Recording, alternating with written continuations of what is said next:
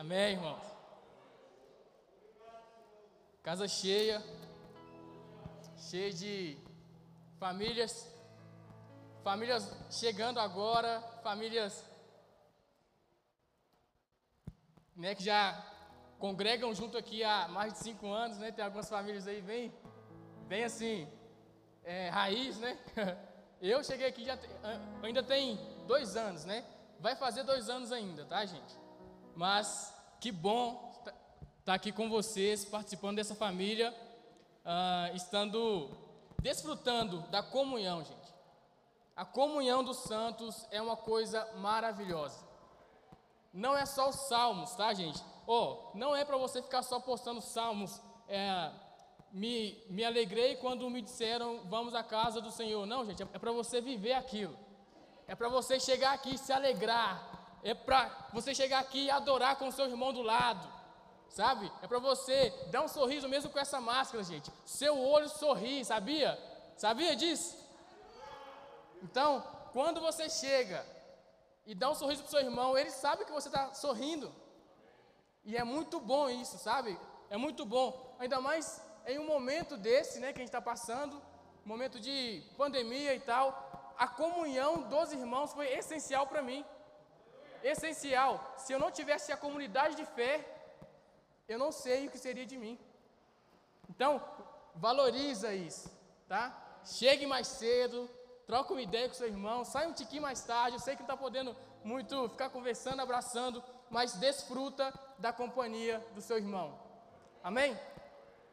Gente, estamos é, aqui de novo. É, eu fui intrometido e pedi no domingo passado para eu pregar, né? Cheguei no pastor falei, e aí, pastor, posso pregar domingo? Aí ele, pode. Eu falei, esse homem é doido mesmo.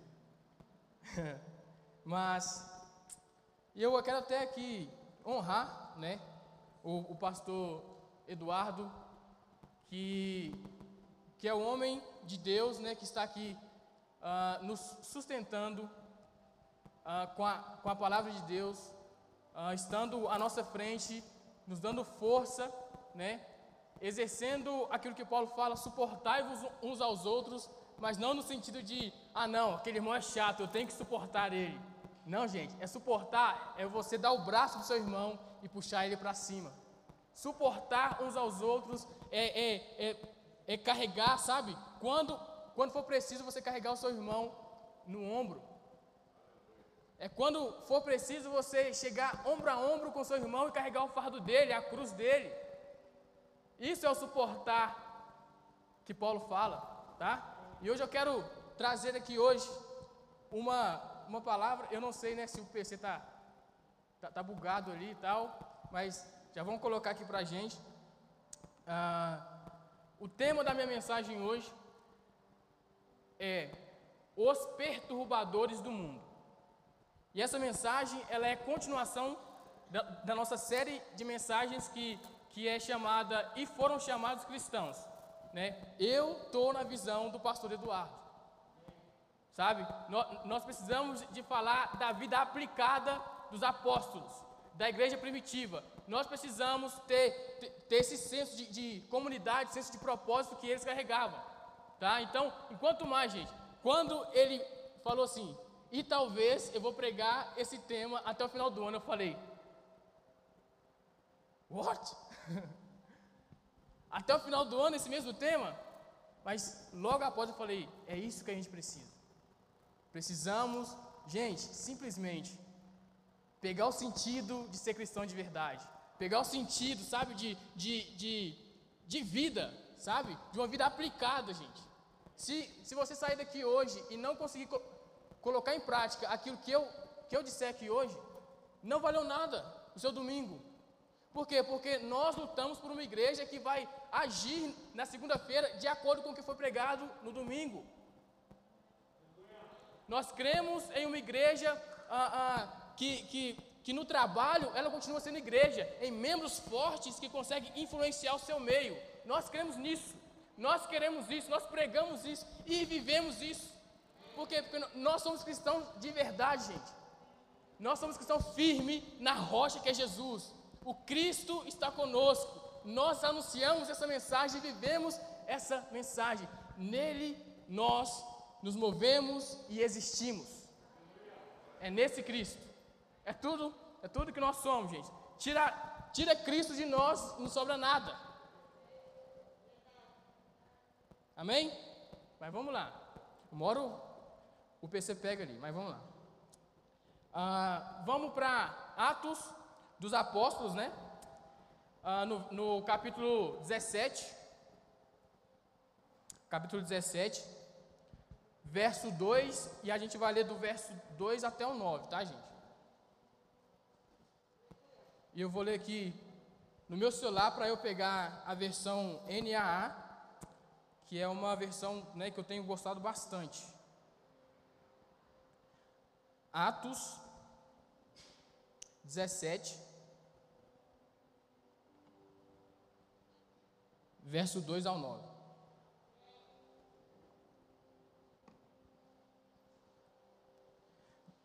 Diz assim a palavra de Deus: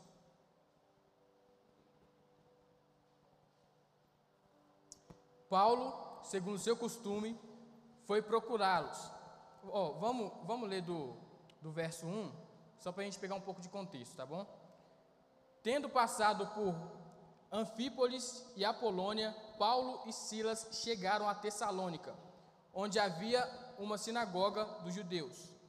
Paulo, segundo seu costume, foi, procur, foi procurá-los e por três sábados discutiu com ele a respeito das Escrituras, expondo e demonstrando ter sido necessário que Cristo ah, padecesse e ressuscitasse dos mortos.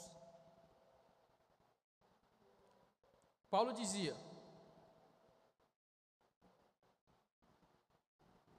Este Cristo, este Jesus que eu anuncio a vocês é o Cristo. Alguns deles foram persuadidos e se juntaram a Paulo e Silas. O mesmo aconteceu com numerosas com numerosa multidão de gregos piedosos e mulheres importantes.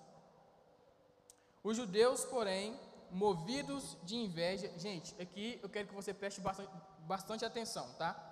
Ah, os judeus, porém, movidos de inveja, trazendo consigo alguns homens maus dentre a malandragem ou dentre os desocupados reuniram uma multidão e provocaram um tumulto na cidade. E, atacando de surpresa a casa de Jason, procuravam trazer Paulo e Silas para o meio do povo. Porém, os porém não os encontrando, arrastaram Jason e alguns irmãos importantes e alguns irmãos diante das autoridades, gritando: Estes homens promovem tumulto em todo o mundo e agora chegaram aqui. Em, alguma, em algumas traduções dizem: Estes que, que perturbam o mundo chegaram até nós. E Jason os hospedou na casa dele. Todos esses agem contra os decretos de César, dizendo que existe outro rei chamado Jesus. Tomando a multidão, como, com, como as autoridades ficaram agitadas ao ouvir essas palavras. Porém, depois de terem recebido deles a fiança estipulada, as autoridades soltaram Jason e os outros. Gente, para a gente começar a, a entender o conceito né, que eu quero passar aqui, a gente precisa entender o que é que estava acontecendo nesse momento ah, na questão do contexto da igreja. O que é que a igreja de Atos, o que é que a igreja primitiva estava passando? Qual era o momento da igreja? E no, no capítulo 7 de Atos, ah, mostra ali o discurso de, de, um, de um discípulo de Jesus chamado Estevão, ele foi o primeiro mártir. Tá? E antes da morte de Estevão, a igreja estava, entre aspas, tranquila. Tá? Uh, e depois da morte de Estevão, estourou uma grande perseguição com a igreja. Mas essa perseguição, ela, ela só veio a acontecer porque Jesus, em Atos 1, 8, disse que era necessário, depois do dia de, de, de, de Pentecostes, né? depois que o Espírito Santo viesse sobre os homens, uh, que era necessário pregarem na, em, em Jerusalém, na Judéia, em Samaria e até os confins da terra. Então, uh, enquanto, enquanto é, a igreja não começou a sofrer essa perseguição, todo mundo ainda, ainda estava em Jerusalém, todo mundo estava reunido, né?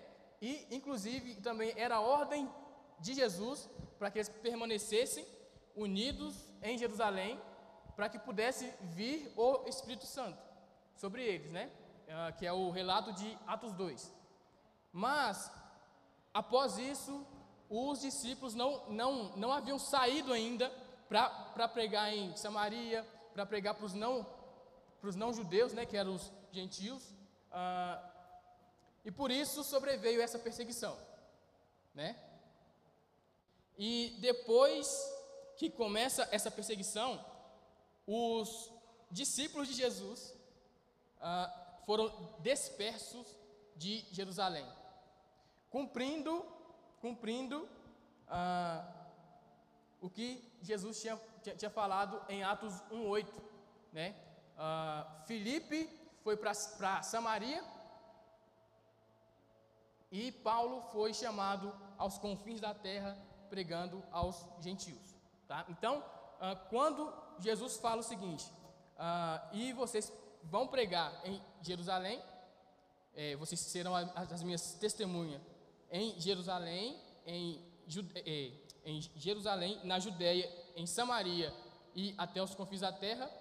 Em Jerusalém ele já estava, em, em Samaria Filipe foi, e aos confins da terra Paulo e alguns outros ali, né, como Silas e tal, foram. Agora, o ponto-chave é realmente a perseguição. Porque aonde um discípulo de Jesus ia, ele era tão entusiasmado com a palavra de Deus, ele tinha tanta fome de Deus, ele era tão, tão ah, ah, impactado pela vida de Deus nele, que ele era extravagante na sua fé. Um cristão precisa ser extravagante na sua fé. Você já viu aquela pessoa que você sabe que ela, que ela, que ela é diferente dos outros? Que ela causa um impacto maior? Você precisa ser essa pessoa. Você, no seu trabalho, precisa ser extravagante na sua fé. A sua fé precisa ser vista de longe. Quando você tomar a frente de algo para falar, as pessoas precisam ver Jesus nas suas palavras. Quando você começar a fazer qualquer tipo de coisa, precisam ver Jesus através de você. A sua fé precisa ser extravagante, gente. E o que é extravagância? Não tem nada a ver com timidez, tá? É completamente o contrário de timidez. Então, nós, às vezes, somos tímidos para falar de Jesus. Às vezes, a gente tem vergonha de ser cristão. Às vezes, no meio do, né, da roda de amigo, a gente esquece que é cristão. Às vezes, eu e o meu amigo do lado não cristão parecem a mesma coisa. As minhas palavras são a mesma que, a, né, que, a, que as deles. Os meus atos são os mesmos que os dele. A minha postura diante da vida é a mesma que a dele? A minha cosmovisão é a mesma que a dele? Cadê a extravagância? Cadê aquilo que Cristo ah, veio colocar em nós, que é o Espírito vivo? Que é o Espírito que, sabe, que seu coração até arde quando está falando com alguém, sei lá, que você conheceu agora seu coração arde para falar de Jesus. Não tem uma conversa minha de mais de 20 minutos que eu não falo de Jesus, gente. Lá em casa, lá em casa sim, né? Porque agora eu moro sozinho, mas antes, né? Enfim, na casa da minha mãe, 20 minutos de, de conversa e, e, o assunto já virou Jesus. E eu tô assim, né? Agora, né, com essa nova vida minha, né? Ah, eu tô falando muito de, de planta. Tô vendo as suculentas da, da Adri, eu falei, caramba, vou comprar uma suculenta. né? E aí, minha mãe também gosta muito de, de planta. E aí eu começo a falar de planta com ela e, né? A gente já começa a falar de Jesus com um assunto que não tem nada a ver com Jesus, parece, né? Mas aí a gente arruma um jeito, porque tudo é ligado nele, né? Tudo converge para a glória dele. Mas, gente, na sua conversa com seus amigos precisa fluir Jesus. Sabe qual era o método de evangelização da igreja primitiva? 100% orgânico, gente. Um a um. É vida na vida. Grandes filósofos da época se convertiam porque, é, exemplo, um filósofo converteu e chamava outros filósofos para vir falar de filosofia na casa dele e ele convertia os caras. É muito mais um relacionamento, sabe? Por isso que não pode fugir da sua escola lá, dos, dos doidão lá, cheio de maconha, sabe? Não pode, gente. Por isso você não pode correr do cara que adultera. Por isso que você não pode correr, gente, do, do mundo. Se você é uma questão de verdade, o que está em você é maior do que está no mundo. Como assim você vai ficar com medo? Gente, ó, o reino de Deus não é passivo. O reino de Deus é ativo. Ele vai para frente, ele avança. Porque Deus é, é Deus dos exércitos, porque um exército avança. Não é o time do Cruzeiro que só fica na retranca, né? Quando estava lá.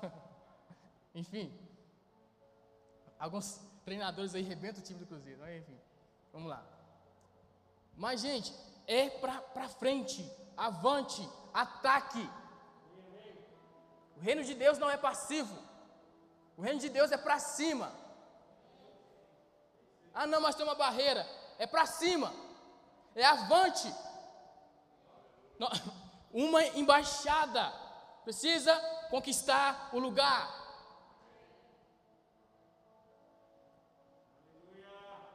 Então, você não pode ser passivo. Você tem que jogar, ó, trazer a responsabilidade para o seu peito. É ruim, gente. Eu já fui chamado de pastorzinho quando eu tinha 16 anos de idade, estava falando de Jesus lá na, na, na minha escola, e me chamaram de, de pastorzinho. Eu falei, filho da mãe. E aí depois eu pensei, eu sou mesmo, sou pastor dessa escola aqui.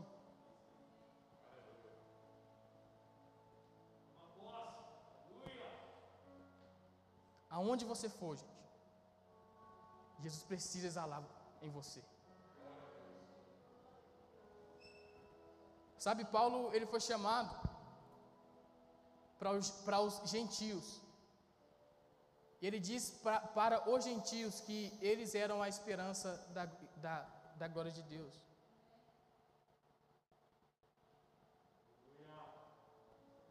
Se, se você não, não veio de família judia, você é um gentio que foi alcançado por esse amor tão grande de Jesus. Então Cristo em você é a esperança da glória. O reino em você, entranhado, gente, em você, precisa surtir algum efeito social. O seu casamento não pode ser mais o mesmo se você está andando com Cristo. A sua solteirice não pode ser a mesma se você está andando com Cristo.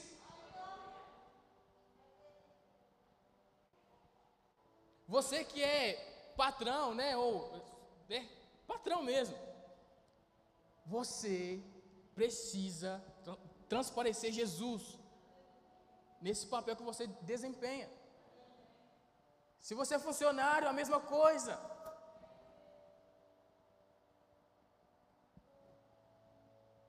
Enfim, estou falando aqui dos perturbadores do mundo. Por quê? Por que perturbadores do mundo? Porque o estilo de vida que Paulo e Silas viviam fizeram com que os judeus acusassem eles e, e, e o chamasse de perturbadores do mundo. Mas sabe o que os perturbadores do mundo tinham como tinham como característica? Eles viviam com uma plena convicção de que um, um único Deus entregou seu único filho para que a humanidade fosse salva. E esse único filho que o único Deus entregou nos transformou em filhos dele. De vez de criatura, nós agora somos filhos de Deus. Antes, Jesus era o filho unigênito do Pai. E depois da sua morte e ressurreição, ele passou a ser o primogênito entre muitos irmãos. Essa é a verdade do Evangelho. O Senhor o único Deus entrega seu único filho e nos faz filho e família dele. Essa é a verdade do Evangelho. E o estilo de vida que Paulo e Silas viviam naquele lugar era porque eles estavam afirmando, confirmando e debatendo, declarando que Jesus era o único Filho de Deus. Gente, o contexto aqui é, é, é em Roma, né? Sobre o Império Romano.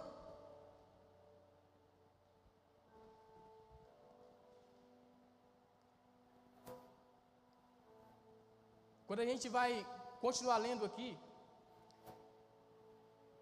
a gente vê que em Atenas Paulo também começa a pregar. No mesmo, no mesmo capítulo mesmo, sabe? E, e em Atenas, gente, existia mais ídolos do que habitantes. Atenas também era uma cidade muito importante, que tinha a cultura mais forte, né, daquela região. E tinha um ídolo, ó, tinha mais ídolos do que habitantes. Cada um trazia sua cartela de ídolos, assim, ó, igual fazia coleção de cartão telefônico? Quem teve aqui, gente? Eu, eu tive. eu tive. Mas aí, de vez trazer aquele tanto de cartão telefônico, era um, era um, era um monte de ídolo. E em, e em, contraste com essa cultura de vários ídolos, Paulo está falando que só existe um Deus. Gente, e não é ídolo aqui, é um Deus. Não, não são vários deuses, mas é um único o Evangelho não pode ser abraçado como Jesus sendo um, mais um Deus. Esse não é o Evangelho. O Evangelho só pode ser abraçado como Jesus sendo o único Deus. O único. E esse estilo de vida, declarando que Deus era só um, que Jesus era esse único Deus, perturbavam a cabeça do mundo daquela época. Fazer com que as pessoas ficassem contrariadas. Pô, vocês estão pregando deuses estranhos aqui. Que, que doutrina é essa? Que nova doutrina é essa? Que nova seita é essa? Vocês estão perturbando o mundo com seus ensinamentos. E sim, eles estavam perturbando o mundo. Mas perturbando para a glória de Deus, gente. Sabe o que esses mesmos perturbadores do mundo faziam com as crianças que eram jogadas no lixo naquela época? Né? Existia uma, uma, uma cultura de que quando um filho nascesse, você podia é, decidir se você queria o filho ou não. E se você não quisesse, principalmente os romanos, né? Você podia descartar seu filho de boa, assim, ó, no lixo e tal. Sabe o que os perturbadores do mundo faziam? Adotavam essas crianças.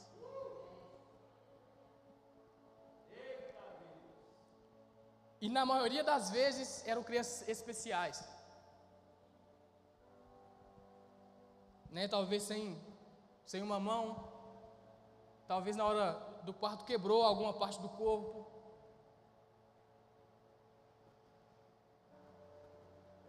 Crianças especiais, gente. E os cristãos batiam no peito e falam: Eu vou assumir esse boleto, eu vou criar essa criança, eu vou transparecer a paternidade de Deus através dessa criança. Olha que glória, gente. Olha que poder. E ainda são chamados de perturbadores do mundo. Esse é o nível de cristianismo que nós precisamos viver. Perturbar esse modelo mental mundano. O que é o mundo, gente? São pessoas que mantêm o seu coração obstinado, que mantêm o seu coração fechado, orgulhoso e não querem aceitar a sã doutrina, a verdade do Evangelho, de que Jesus é o único Filho de Deus e através dele, somente dele, a salvação. Você não entra em Deus se não for por Jesus, você não vai ser salvo se não for por Jesus. Não existe outro caminho a não ser Jesus. Gente, caminho para a felicidade, até tem vários outros. Tem vários outros. E dão certo. Dão certo. Agora, caminho para a salvação, não. Não vai. Nenhum outro que você adorar. Nenhum outro, morto ou vivo, não te tra trará eternidade ao lado de Deus. Nenhum outro. Nenhum. Somente Jesus é a salvação. Nada que você faz te salva, gente. Essa é a graça que eles pregavam. Normalmente, as pessoas que, que, que se convertiam ali, elas queriam fazer algo para Deus. Inclusive, alguns judeus, né, ah, que queriam ficar ali no meio termo entre a lei e a graça, achavam que poderiam fazer algo para que Deus os aceitasse. E quando os discípulos de Jesus defendiam a verdade, eram chamados de perturbadores do mundo. Ah, vocês não sabem de nada, vocês estão. Gente, tem aqui uma parte em que os judeus, não, mentira, os atenienses chamam Paulo de tagarela. De tagarela. Agora, olha o significado de tagarela no, no grego. É, agora eu achando. Né?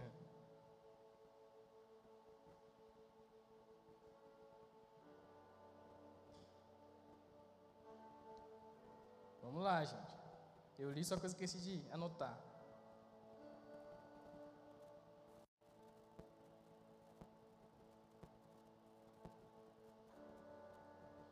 Oh, meu Deus. Mas enfim, aqui, aqui eu não vou achar. Mas o significado, ele era como lançador de semente. Tipo um cara que não entendia do que estava falando. Tipo, ah, esse cara aí, sabe? Está falando é que não sabe.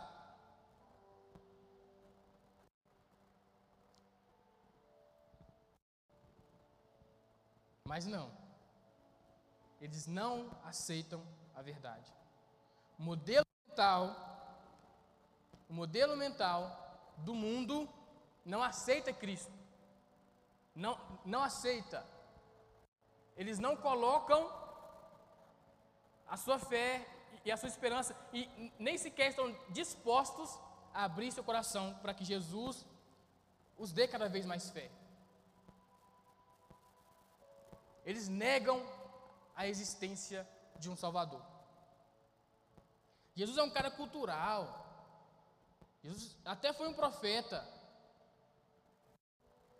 Jesus, Jesus ele foi um cara importante, né, para nossa vida hoje, para nossa eh, civilização, né, para nossa cultura. Ele é um cara legal. Mas caras legais não são crucificados. Né? Se crucificam ameaças. Se crucificam e se matam perturbadores. Esse sim. Jesus não é um cara legal, gente. Jesus é o Salvador. Enquanto você viver a sua vida achando que Jesus é um. Ah, não, ele é um cara legal. Você está perdendo tempo. Você tem que viver como se. Não, gente, a gente tem que viver a parousia de Deus, gente. Sabe? A expectativa de que Jesus vai voltar. Sabe? Nosso coração precisa clamar toda, toda hora, todo dia. Maranata, espero pelo último dia. Vem, Senhor. Eu, eu, eu quero estar firme até lá. Mas eu não quero só apenas esperar a sua salvação. Eu quero fazer algo para contribuir com a salvação de outros. Mesmo entendendo que, que não é ah, por mim, né? É apesar de mim, gente. apesar de mim aqui hoje, eu, Ebert, apesar disso, Jesus ele está falando com você. É apesar, gente.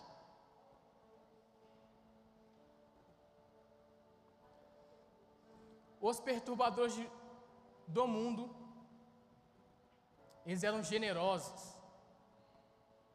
ao ponto de orar pelos inimigos. Que revolução, gente. Que revolução. Orar pelos vossos inimigos por quem te persegue. E não é essa perseguição aí que seu patrão faz com você, não, gente. Estou falando a perseguição mesmo, de morte. Às vezes a gente acha que nosso patrão. Tá... Aí tá.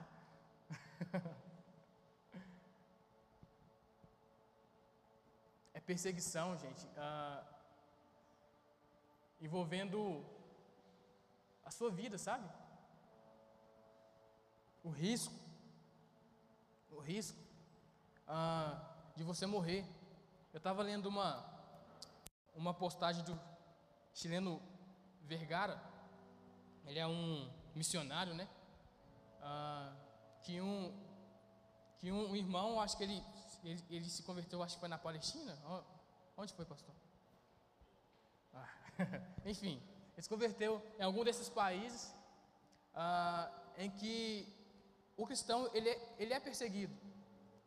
E ele fugiu né, para né, um outro país, eles aceitaram ele como refugiado.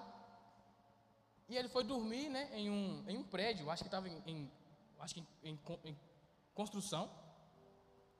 E aí ele acordou e foi andando e caiu no buraco do elevador. Aí, né?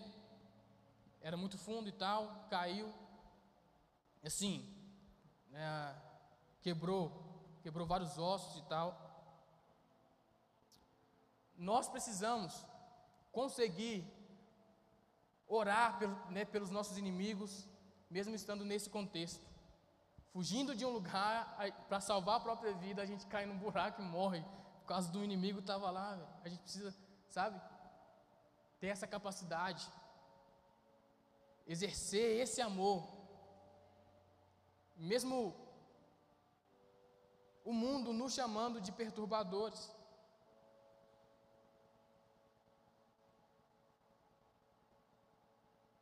Generosos ao ponto de andar duas milhas quando você era obrigado a andar uma.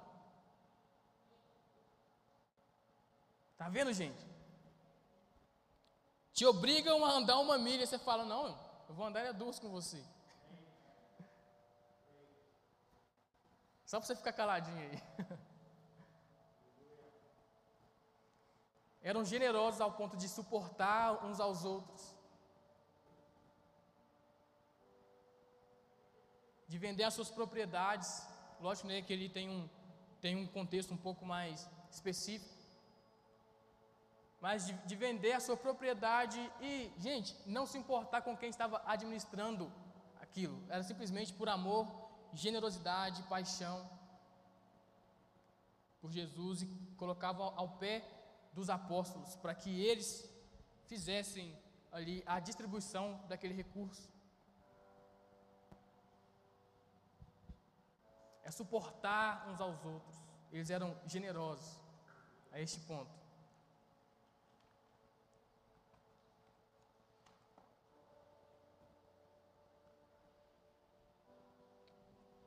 Eles eram generosos, gente. Os perturbadores do mundo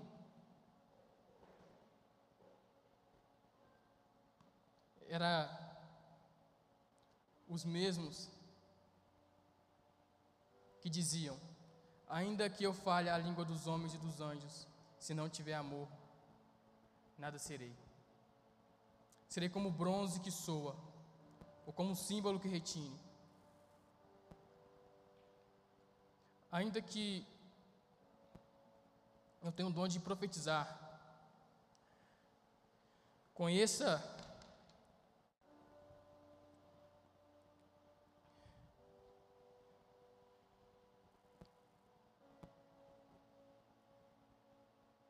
conheça todos os mistérios e toda a ciência. E ainda que tenha toda a fé, a ponto de transportar os montes de um lado para o outro. Se não tiver amor, nada serei, nada me valerá. E ainda que eu distribua todos os meus bens entre os pobres, e ainda que entregue o meu próprio corpo a ser queimado, se não tiver amor, de nada me adiantará. O amor é paciente e bondoso. O amor não, não arde de, de ciúmes. O amor não envaidece. O amor não é orgulhoso.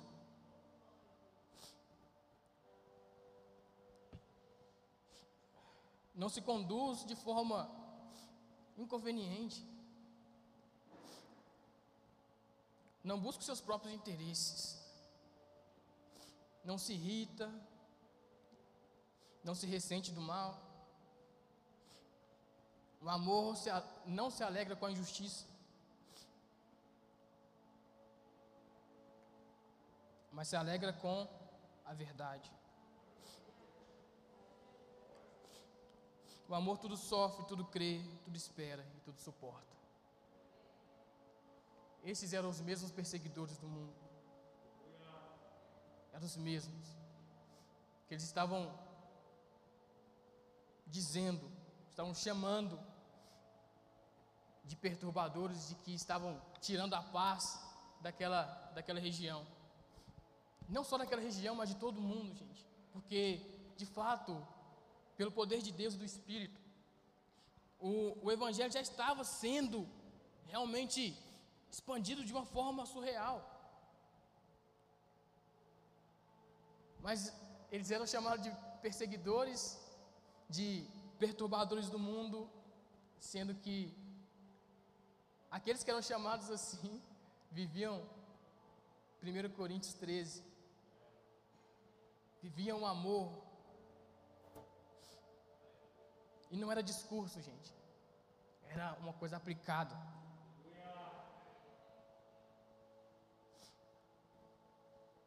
Os perturbadores do mundo eram acusados de se reunirem todos os fins de tarde para comerem e cantarem juntos.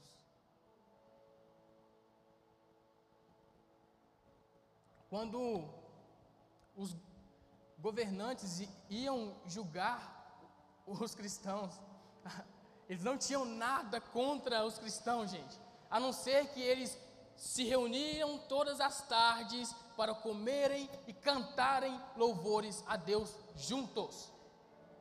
Eles não tinham outra coisa para falar. Eles são aqueles do caminho, eles são aqueles que simplesmente amam de verdade, eles são aqueles que pegam as crianças que são jogadas fora e adotam e, e criam elas como pais delas.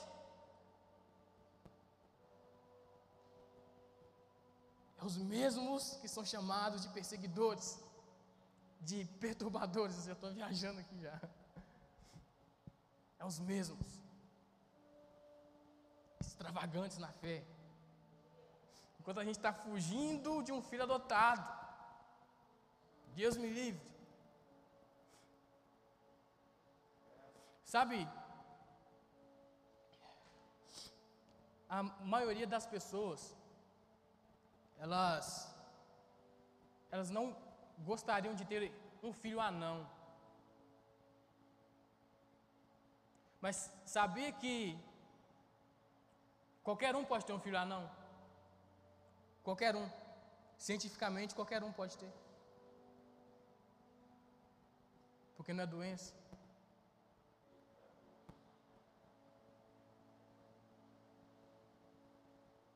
Agora nós, Deus me livre, Deus me livre de, de um, de um filho especial. Se você não quer o filho anão, se você não quer o filho espiritual, o problema não é o filho, o problema é o pai, é a mãe, é, é, é você. Fala com a gente que a gente vai arrumar outro pai para ele, um cristão de verdade, um cristão que não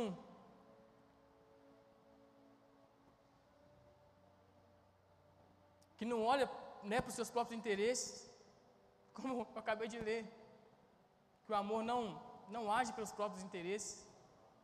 A vida de um cristão maduro é resolver problemas.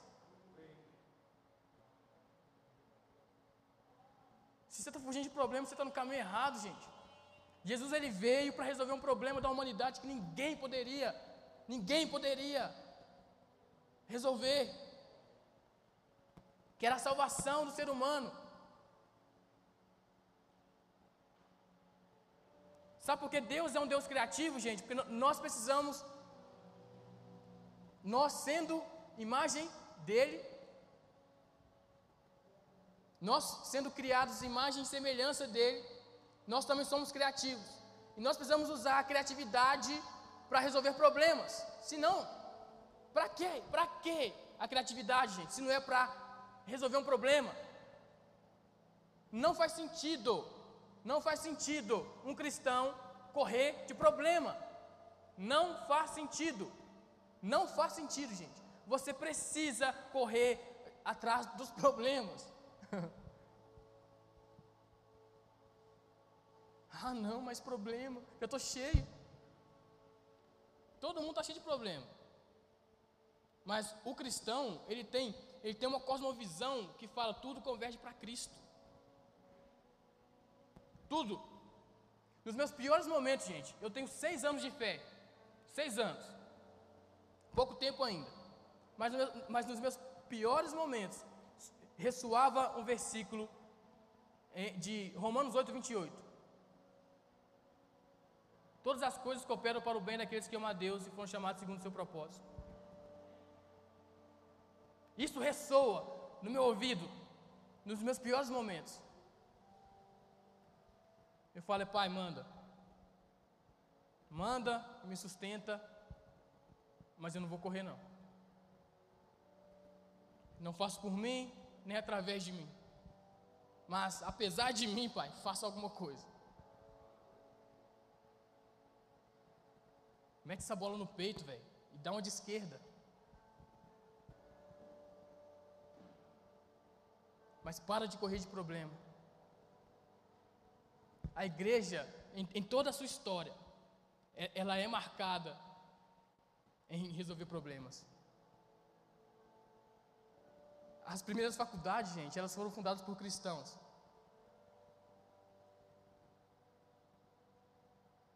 O problema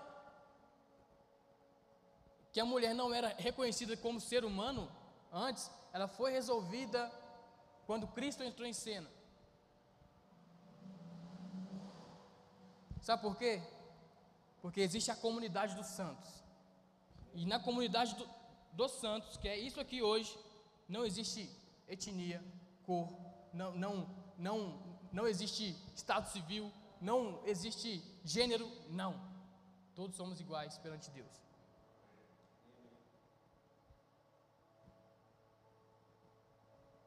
Então, não, não, não deve existir igreja para preto. Não deve existir igreja para branco, para amarelo, para indígena, não. Existe a igreja de Jesus. E dentro dela, vários povos se unem. Se reúnem, tá? Uma coisa, gente, é, é você ser unido com alguém. E outra coisa é você ser unidade com ela. União é, é um saco de laranja, gente. Aquilo ali é união. Se você cortar o saco de laranja, o que que faz? Dispersa, né? Agora, e os gomos dentro da laranja? Continuam lá, por quê? Porque a laranja é uma unidade. O corpo de Jesus é uma unidade. E nós precisamos ter esse estilo de vida. O estilo de vida de ter uma fé tão né? De você ser tão cheio dessa consciência de que ninguém te para, gente. Essa fome por Deus. Agora, eles também eram chamados os perturbadores do mundo, porque eles pregavam uma mensagem. E a primeira coisa que eles, que eles falavam era que Jesus era rei naquela, naquele contexto né, de governança de César, né, do Império Romano, politicamente,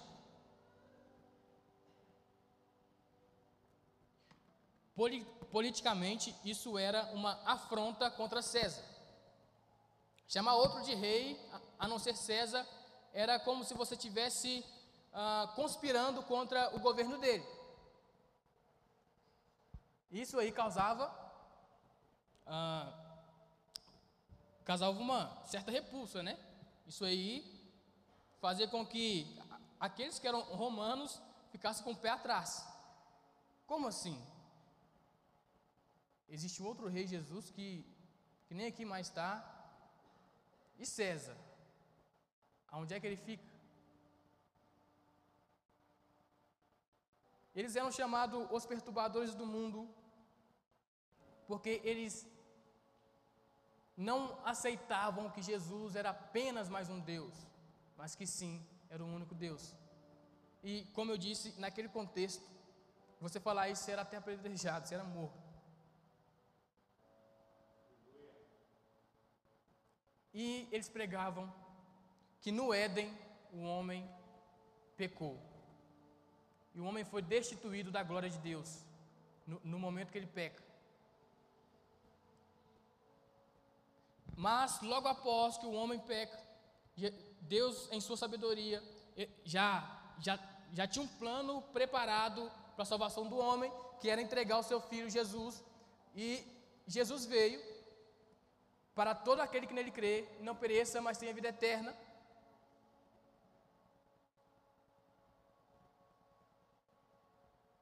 Mas não termina aí. Nós vamos ressuscitar com ele no último dia.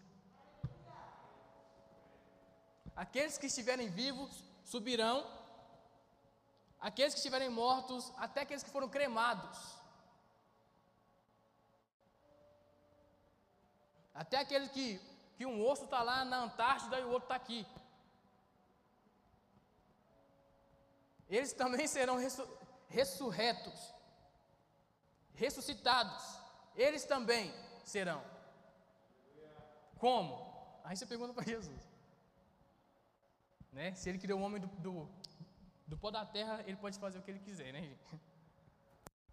Por essa mensagem, eles eram chamados os perturbadores do mundo. Por crer que o homem caiu, está em, em, em depravação total, mas que veio um Salvador e restaurou eles ao Pai e os ressuscitarão para a glória eterna. E a convicção deles é, é que o coração deles clamavam Maranata. O coração deles não estavam no sofrimento que eles estavam vivendo, mas estavam no sentimento de Apocalipse 21. Então vi novos céus e nova terra, pois o primeiro céu e a primeira terra tinha passado, e o mar já não existia. Vi a cidade santa, a nova Jerusalém, que descia dos céus, da parte de Deus, preparada como uma noiva adornada para o seu marido. Ouvi uma voz que vinha do trono e dizia: Agora o tabernáculo de Deus está com os homens, com os quais ele viverá.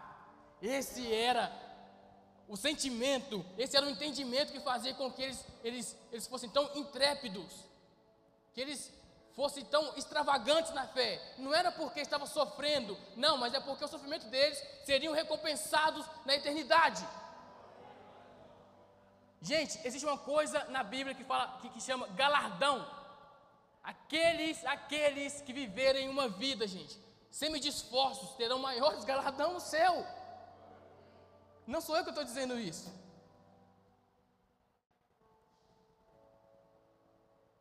E a gente não vive com essa expectativa, gente, de que esse mundo, gente, é verídico. Você vai morrer. A expectativa do brasileiro, de, de vida do brasileiro é 70 anos. Se você viver bem ainda, você chega até lá, filho. 70 anos, muito limitado. Nem se eu fosse Matusalém, que vive, viveu 969 anos ou 67. Ah, beleza.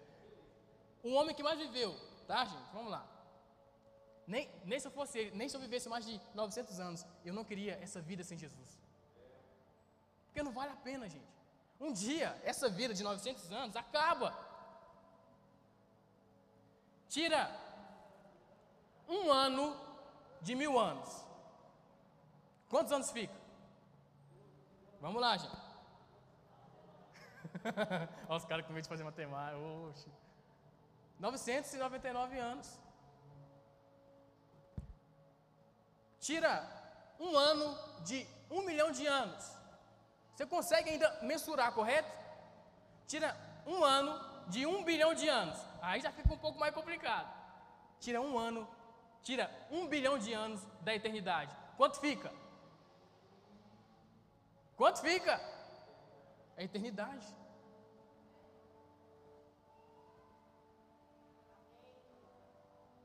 Esse sentimento levavam eles a ser tão extrava, extra, extravagantes, tão entusiasmados, que para eles não tinha dor, não tinha sofrimento, não tinha problema que parava eles, não tinha perseguição que parava eles. Tudo pela verdade. Agora, a, aplicando, aplicando hoje, para a nossa vida, para a gente chegar amanhã, para quem estuda né, na, sua, na sua sala de aula, né, se for o caso, para quem trabalha no seu trabalho, para quem for, sei lá, dar um rolê amanhã, no seu rolê. Como é que a gente pode ser chamado? Qual é, qual, qual é o tipo de vida? Quais atos a gente pode ser considerado por eles para que eles nos chamem de perturbadores do mundo. Lembrando que mundo aqui é, é, é, é todo aquele que nega a salvação em Jesus.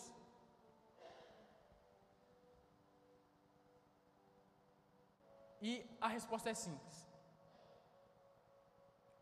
Da mesma forma que os cristãos da igreja primitiva viveram. É simples, gente. É assim que a gente vai ser chamado de, de, de os perturbadores do mundo. É vivendo o Evangelho com extravagância, é falando do Evangelho com entusiasmo, é defendendo a fé com intrepidez. Amanhã, no, no seu treino da academia, é assim que você precisa viver. Amanhã você no seu dentista, é assim, é assim que você precisa viver. Seja cristão e não se envergonhe disso. Eu queria chamar o louvor aqui, por favor. A gente já já está encerrando. E meus irmãos, eu quero te pedir desculpa porque eu não sei qual é o horário aqui, mas esses dias eu estou passando sempre, gente, do meu do meu horário. Eu estou achando que vou pregar, eu, eu acabo pregando uma hora, sabe? Mas, mas eu não sei aqui, tá? Eu só estou falando mas caso já tenha passado de uma hora. Seja cristão e não fique tímido com isso. Seus amigos sabem que você é cristão?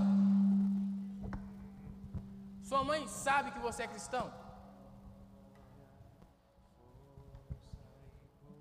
O estilo de vida que você vive mostra que você é cristão? Você é digno de ser perseguido por Jesus? Ou você está mole na fé?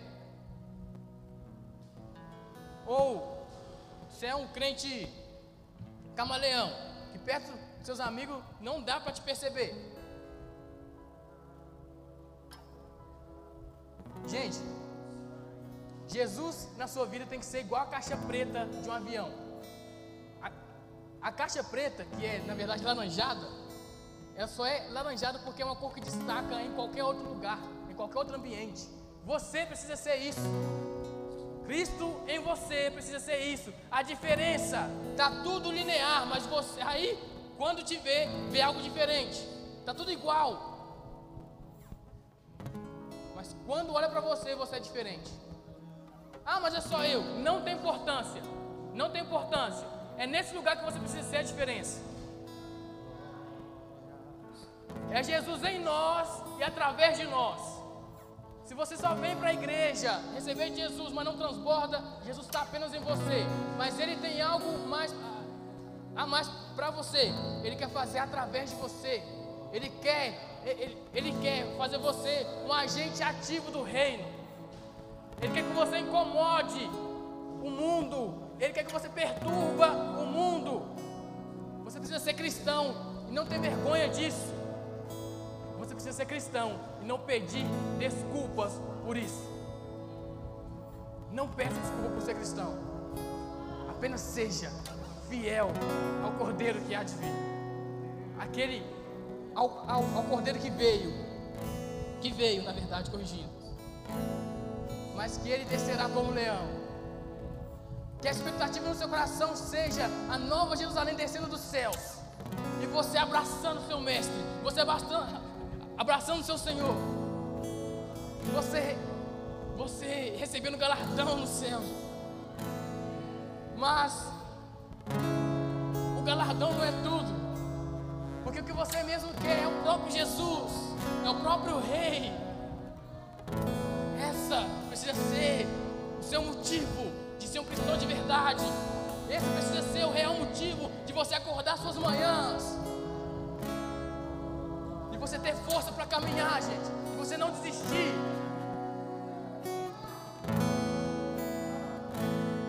De você acordar esgotado, mas falar: Meu Senhor, eu vou ver para a tua glória, mesmo com essa dor nas costas. Levanta e adora ao Senhor. Levanta, gente. Vamos orar, pedindo a Deus essa coragem, essa intrepidez. Ei, Jesus.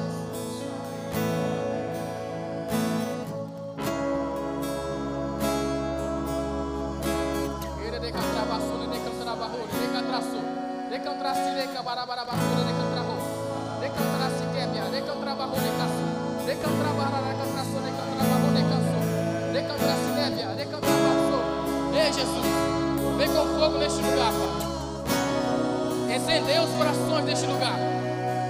Traga para perto, Pai, seus filhos, Jesus. Que eles possam ouvir tua voz. Que eles possam, Pai, entender que é o Senhor quem fala, Jesus. Que eles possam, Pai, enxergar a vida que é a como a única vida proposta na humanidade. É, Jesus.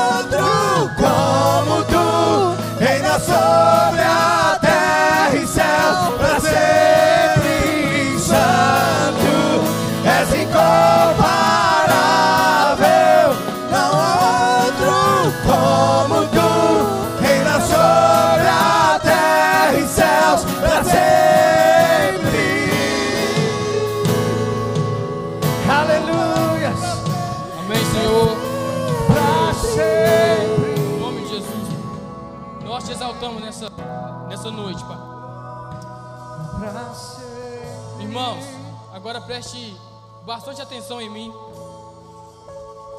E eu quero falar com você que está afastado desses caminhos. Você que não tem conseguido ficar firme, firme em Cristo.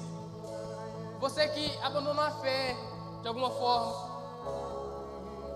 Se tiver alguém nessas condições aqui hoje, e quer voltar para Jesus e quer novamente estar cheio de Cristo e quer ser inserido no corpo de Cristo, levante sua mão, por favor. Sem constrangimento nenhum, gente. Não negligencie quão grande salvação que é essa que o nosso Deus nos traz. Não tem ninguém. Agora, se tem aqui alguma pessoa que não é cristã, que ainda não confessou a, Cristo como o único Senhor da vida dela. Se você é essa pessoa e quer entregar sua vida a Jesus, levante a sua mão. Sem constrangimento, gente. Se tem uma pessoa nessas condições, não negligencie com grande salvação. Não há ninguém Todos são salvos. Todos são salvos. Então, glória a Deus, gente. Que o Senhor seja glorificado.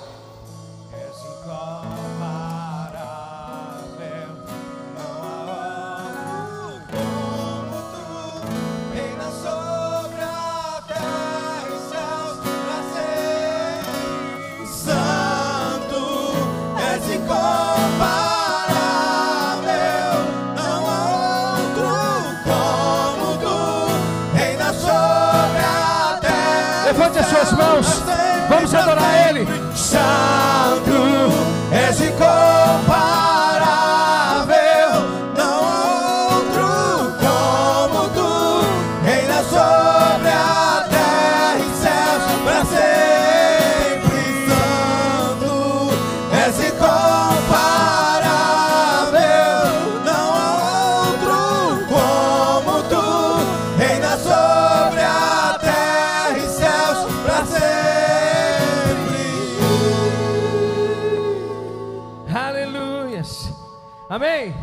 Você foi abençoado nessa noite? Amém. Pega essa palavra como uma verdade para a sua vida hoje. Amém.